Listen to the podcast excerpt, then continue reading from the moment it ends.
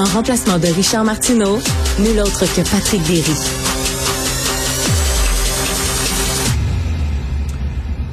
La Russie encore, on va essayer de démêler certaines choses, de donner du sens, de comprendre, de prendre un, peu de recul dans tout ça. On en discute avec Yann Bro, qui est spécialiste de la politique étrangère de la Russie et des États de l'ex-URSS, chercheur aussi au réseau d'analyse stratégique. Monsieur Bro, bonjour. Bonjour, M. Derry. J'ai une question à vous poser d'emblée. Est-ce est-ce qu'on aurait dû le voir venir?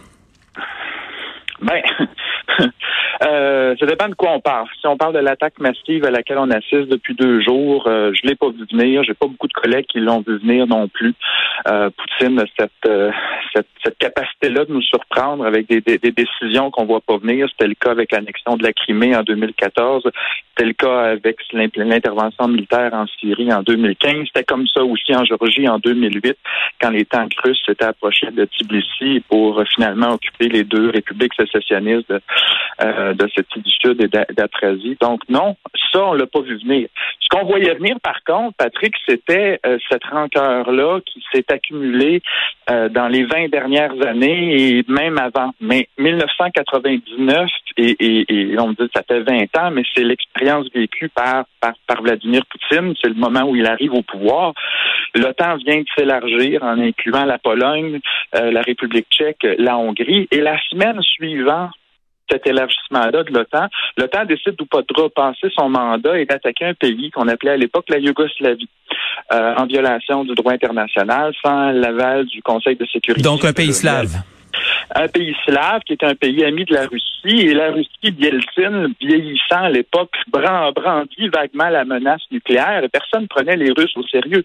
Les Russes venaient de connaître une dégelée. 50% de leur PIB s'était effondré dans les années 90. Ils n'étaient absolument pas dans une posture de pouvoir résister à l'unilatéralisme américain. Mais la rancœur était était là, elle était, elle était présente. Et il, fa fallut attendre 20 ans avant que les Russes tentent de renégocier un rapport de force qui leur soit moins défavorable.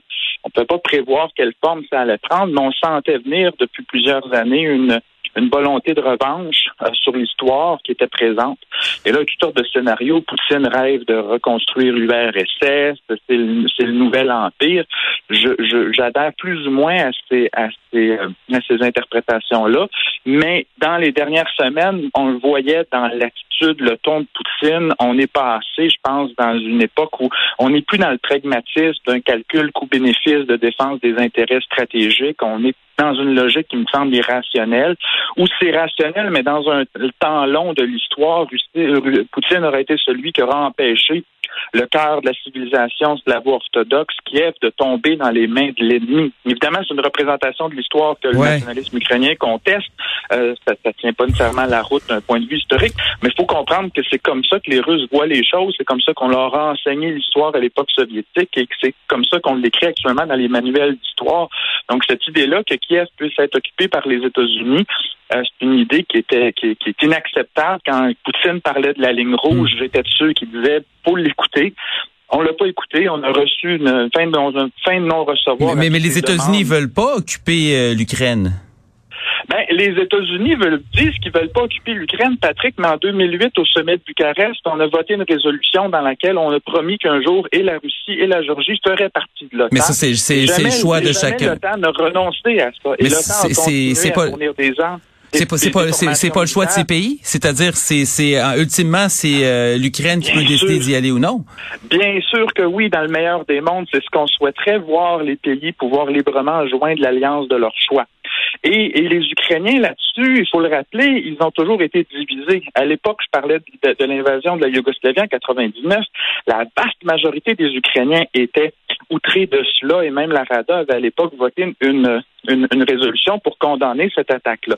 Là, depuis 2014, avec l'annexion de la Crimée, avec la Crimée, le soutien aux, aux, aux, séparatistes dans, dans, dans le Donbass, euh, l'opinion publique ukrainienne s'est transformée. Le nationalisme ukrainien est plus fort que jamais. Et là, la volonté, effectivement, de rejoindre l'OTAN rejoint une majorité majorité faible, mais une majorité de la population. Et on peut, on peut s'indigner euh, de, de, de déposséder un pays souverain de la liberté de choisir son alliance, mais c'est la conception que les Russes ont d'un système international où il doit y avoir plusieurs pôles d'influence réellement souverains avec des sphères d'influence respectives. On est en train de revenir à une espèce de partage du monde à la Yalta.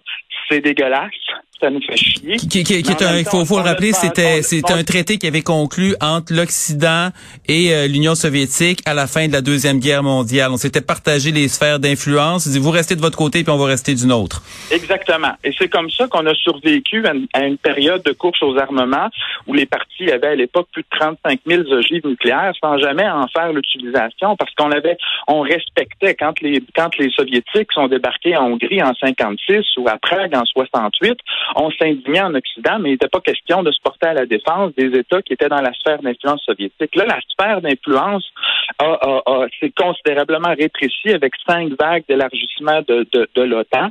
Et là, Poutine vient de mettre sa botte dans le cadre de porte en disant, ben là, le prochain morceau, vous l'aurez pas.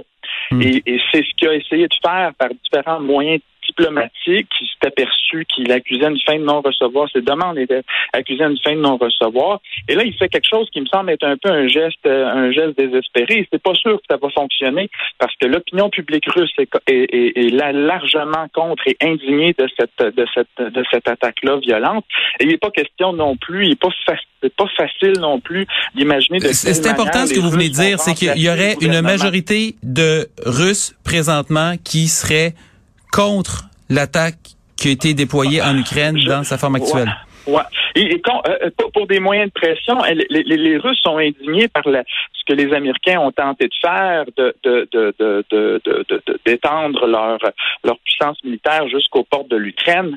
Mais les Ukrainiens, pour les Russes, c'est pas des voisins, c'est des frères. L'idée qu'on puisse bombarder cette population-là, quand on va voir les images des civils, euh, euh et on a ça a déjà commencé d'ailleurs, il y a une indignation qui est Bon, vous allez me dire, Poutine exerce un bon contrôle sur les mhm. médias, il va être capable d'arrêter les opposants politiques?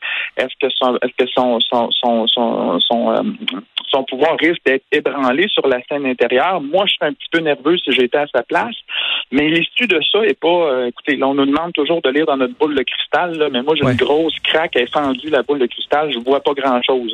je, vous avoue que je, sympathise grandement. On essaie de donner du sens, mais c'est le genre de choses qu'on va pouvoir comprendre 10 ans, 20 ans, 30 ans après, tandis que nous, on essaie de lire en, temps réel. Donc, euh, il y a peut-être un deuxième front, finalement, qui va s'ouvrir et qui pourrait s'ouvrir à l'intérieur de la de, de la Russie.